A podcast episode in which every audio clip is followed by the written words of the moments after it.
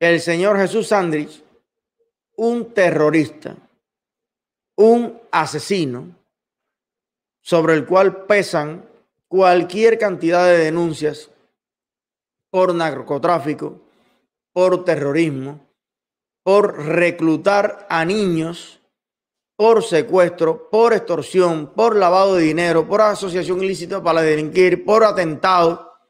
Este hombre es uno de los más buscados. Y acaba de ser, eh, al parecer, baja. Vamos a ver algunos detalles.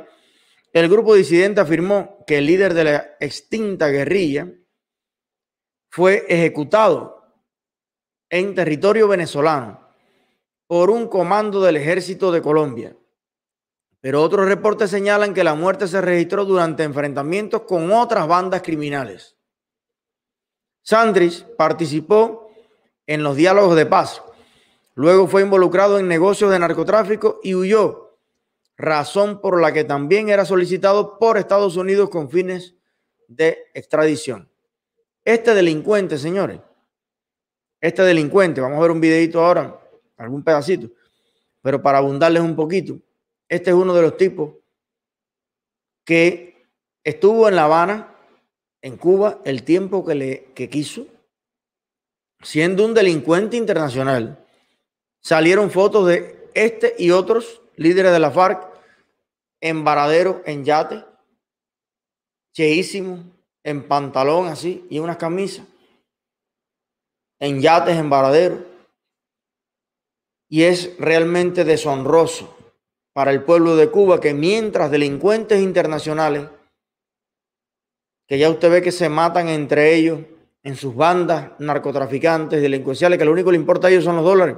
Ahí no hay ideología, ni ellos van a hacer que Colombia sea un país comunista, ni nada de eso, pero con el con el pretexto del aquello, de la hoja y el martillo y el comunismo y Stalin y Mao Zedong y qué sé yo, cuatro manuales viejos que tienen ahí para seguir cautivando las mentes inútiles, los vagos del mundo, que prefieren tener allí un plato de comida garantizado, comprado con el dinero de las drogas, y no estar en un trabajo honesto. Bueno, pues con ese pretexto, estos señores lo único que hacen es ser la desgracia de la humanidad. Y estos señores pueden pasearse por Cuba, por los mejores hoteles, estar en todas partes protegidos por los sus primos delincuentes de Cuba, por Canel, por Raúl Castro, mientras jóvenes cubanos mueren como este joven que acaba de ser asesinado en México y ni la embajada pregunta por él ni Díaz Canel habla de los jóvenes cubanos asesinados en ningún lugar.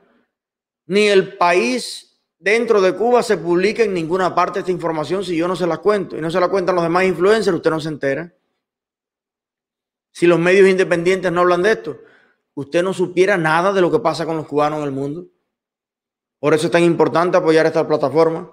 Mientras todo esto sucede, y mientras en Cuba encarcelan al gato de Cuba, que no ha cometido ningún delito, mientras en Cuba encarcelan a todos estos jóvenes cubanos, está incomunicado Luis Manuel Otero, están en huelga de hambre estos jóvenes en las tunas, se eh, aparece ahorcado un joven en, en Manatí. Y todo esto se la suda a la dictadura. Le prestan cero atención. Bueno, agasajan, se juntan y toman vino junto con los peores delincuentes buscados por todos los países del mundo, como es este señor Jesús Santrich, que hay dos versiones, que si fue un comando, que si fue em, otro grupo de criminales, lo cierto es que parece que mataron a este señor, que es el destino casi siempre de este tipo de criminales. Vamos a ver un pedacito del reportaje. El excomandante de las FARC, Jesús Santrich, fue abatido en territorio venezolano. Así lo confirmaron miembros de la disidencia de las FARC de la Segunda Marquetalia, luego de que el ministro de Defensa, Diego Molano, señalara que el exguerrillero presuntamente había muerto durante combates que se dieron este lunes 17 de mayo en Venezuela. Según las disidencias de las FARC, Jesús Antrich murió en una emboscada ejecutada por el ejército colombiano en la serranía del Perijá, que colinda con territorio venezolano. Sin embargo, dicha versión de las disidencias no ha sido confirmada oficialmente, sino que por el contrario, se dice que el exguerrillero fue abatido en combates con las disidencias de alias Gentil Duarte. Santrich cuyo nombre de pila era Seuxis Pausias Hernández Solarte, era prófugo de la justicia desde hace más de un año y se había declarado como desertor del acuerdo de paz luego de fugarse y rearmarse con la denominada Nueva Marquetalia, en compañía de otros disidentes como Iván Márquez, Alex Romaña y Alex El Paisa. Y aunque hace menos de cinco días fue aprobada la extradición por la Corte Suprema de Justicia de alias Jesús Santrich, que fue solicitada por el Distrito Sur de Nueva York por delitos conexos con el narcotráfico, los líos judiciales de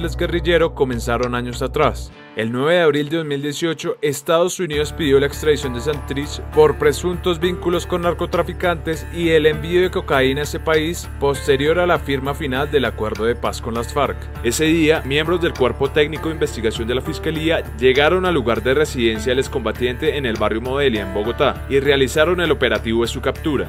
El entonces fiscal general de la Nación, Néstor Humberto Martínez, aseguró que Santrich hacía parte de una organización criminal denominada La Familia, que tenía nexos con el cartel de Sinaloa y con la que se estaba concretando el envío de un cargamento de cocaína hacia territorio extranjero. Santrich pasó esa noche en los calabozos del búnker de la Fiscalía y posteriormente fue enviado a la cárcel La Picota de Bogotá. Su estadía en ese centro de reclusión fue poca porque entró en huelga de hambre y fue necesario recluirlo en el Hospital El Tunal, en el sur de la capital del país. Después de eso fue dejado en una fundación que ofreció la conferencia episcopal. Un mes después fue remetido nuevamente al centro carcelario. Desde allí no solo adelantó su proceso judicial, sino también una audiencia que celebró el Consejo de Estado debido a una denuncia que llegó sobre su investidura como congresista, pues con esa detención el ex jefe guerrillero no hizo presencia en la posesión del legislativo en el año 2018, momento en el que los excomandantes de la estructura ilegal hacían su aparición por primera vez como grupo político. Santrich no solo mantuvo su investidura durante su detención, sino que un año después, por orden de la jurisdicción, Jurisdicción Especial para la Paz recobró su libertad debido a que no se pudo demostrar su actuar delictivo posterior a la firma final del acuerdo de paz. Si bien el ex jefe guerrillero recobró la libertad por orden del Tribunal de Paz, durante más de un año que estuvo...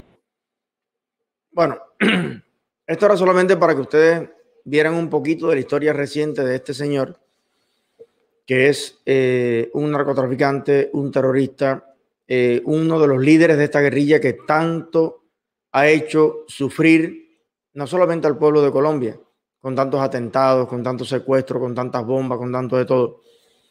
estos señores se dedican, o sea, ha hecho sufrir a América Latina completa.